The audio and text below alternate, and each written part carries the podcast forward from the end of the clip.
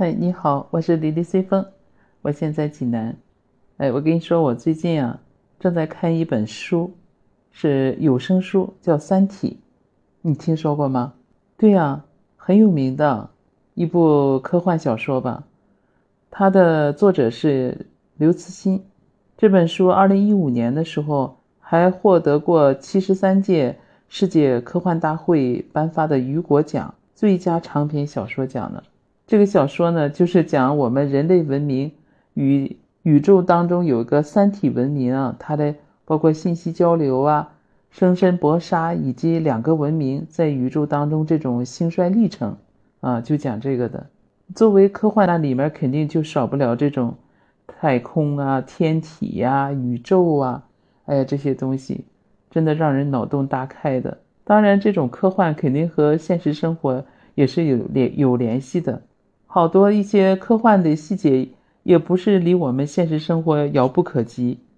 你像我们人类现在也已经是吧，走出地球，向外太空也迈出了我们的这种探索的脚步，载人飞船呀、太空空间站呀、探月呀，啊，还有更远的，我们发的这些探测器什么，拿我们国家这个航空航天来讲，也可以用惊天动地。世界瞩目来形容我们的这个发展成就吧。就在九月二号凌晨的时候，我们发射那个神舟十四号航天员首次出舱任务就是圆满成功了嘛。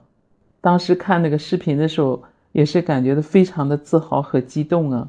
神舟十四号载人飞船是在北京时间六月五号，嗯，十点四十四分就发射了。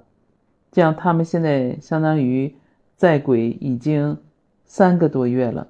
这次飞行那个主要是由航天员陈冬、刘洋和蔡旭哲组成的。陈冬担任指令长。这次他们出舱啊，也是神舟十四号发射以后的首次出舱。当时陈冬他们在完成出舱任务以后，穿着航天服。在四百多公里的外太空上，对地面人员说：“他说我们这次航天员呀，呃，是第一次从气闸舱出舱，也是第一次使用了小机械臂，也是他和刘洋的第一次出舱活动嘛，好多的第一次。”他说：“我们感受到了舱外的美景，后面就是我们地球做背景嘛。说也感受到了出舱的不易。”因为他们整个出舱活动是经历了六个多小时啊，完成了一系列既定的一些出舱任务。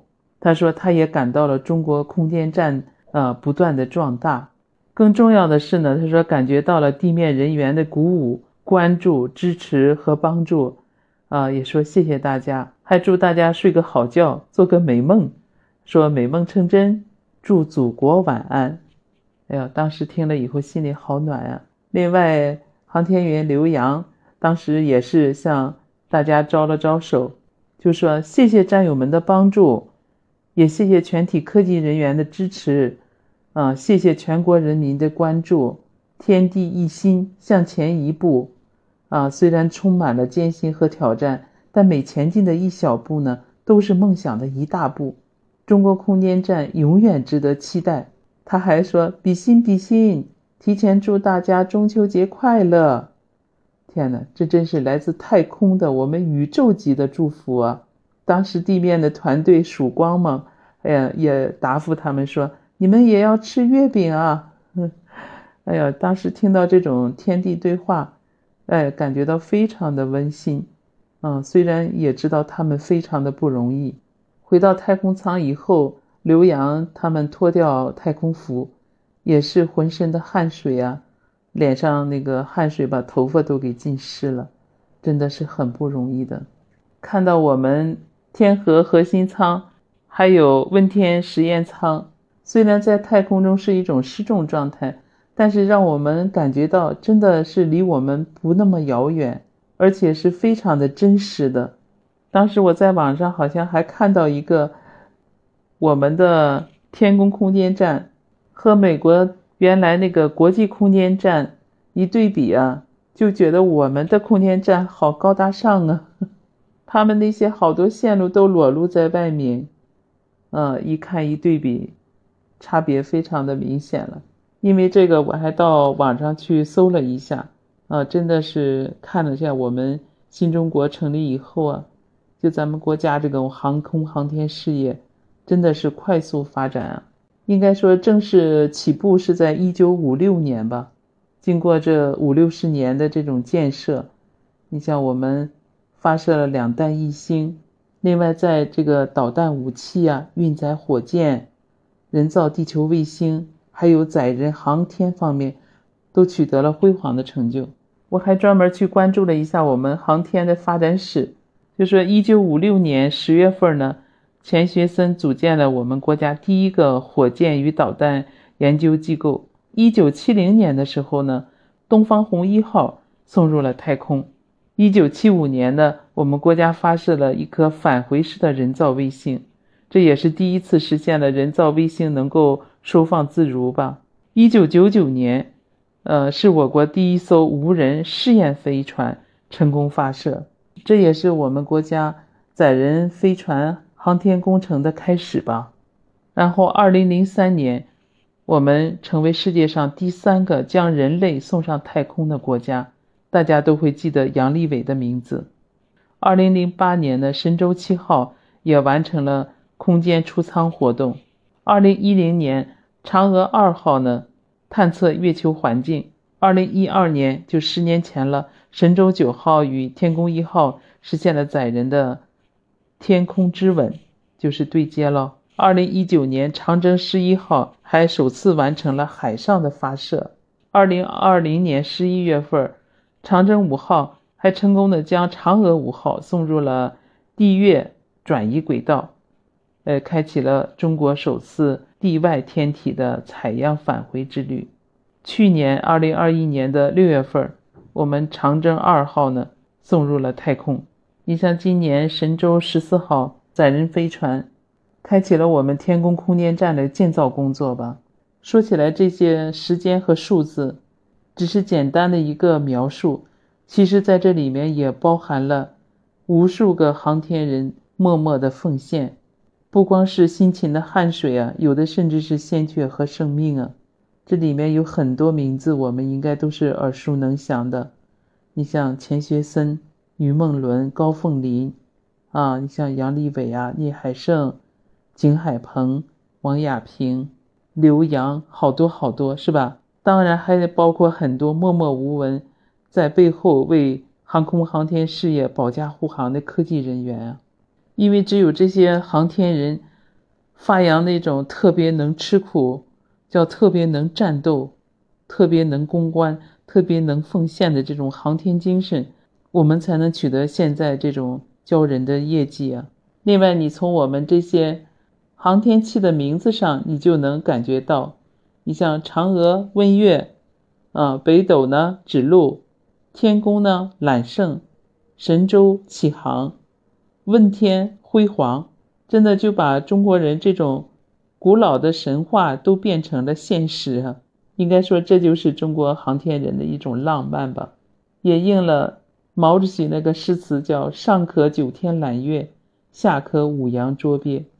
真的，这已经不是科幻小说里所能描绘和我们想象当中的事情，这已经是现实了。记得二零二一年感动中国十大人物给航天人的颁奖词里面是这样说的：“载人航天工程呢，是当今世界高新技术发展水平的集中体现，也是衡量一个国家综合国力的重要标志。”真的是这样。神舟十四号这次。飞上太空，就是我们国家为了建造天宫空间站，还有我们国家这个太空实验室啊去做准备的。目前我们天宫空间站里面呢，现在有天河核心舱，另外还有七月二十四号对接上那个问天实验舱。后续可能到年底之前吧，国家会把梦天实验舱，还有载人飞船加上。货运飞船都会发射成空的，这样就由这些太空舱和实验室就构成了我们中国的空间站，还有我们国家的太空实验室。这是一个浩大的工程啊，整个投资大概要四百个亿啊，在四百到四百五十公里外的外太空来建造我们的空间站和实验室。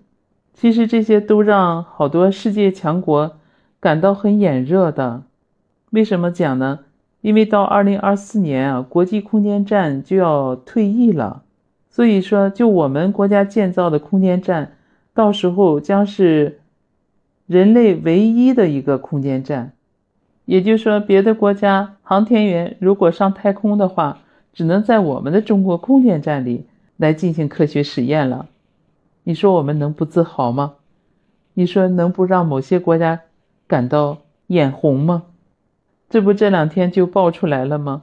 美国开始对我们实行网络攻击啊，尤其是攻击了我们西安西北工业大学，那是我们航空航天航海的摇篮啊，他们就进攻我们的网络来窃取我们的核心数据来搞破坏。其实这就是大国的一个博弈吧，尤其是在这种高精尖技术方面的一个博弈。所以说，我们真的应该为祖国航空航天事业感到骄傲的，也应该向这个默默无闻为我们国家航空航天事业发展付出汗水和心血的这些航天英雄们致敬啊！他们都是以冒着生命的代价来去做这件事情的。有个网友曾经这样说：“星辰大海，征途无边，探索的脚步，我们从来没有停止。真的是中国航天这个璀璨的画卷，都是由这一批批的航天人共同来绘制的，未来可期。真的也是希望我们的空间站越来越好吧。发自内心的向中国航天人致敬，也真心希望神舟十四号的航天员们。”任务圆满完成后，能够顺利凯旋，安全回家。也希望他们在马上到来的中秋节，在太空中和我们一样吃上月饼啊！也祝他们中秋节快乐吧。好了，今天我们就分享到这儿吧。有什么感想，可以在我评论区里留言啊！也欢迎你关注我的随风热话，嗯，点评和订阅。谢谢你的鼓励和支持，那我们下次再见。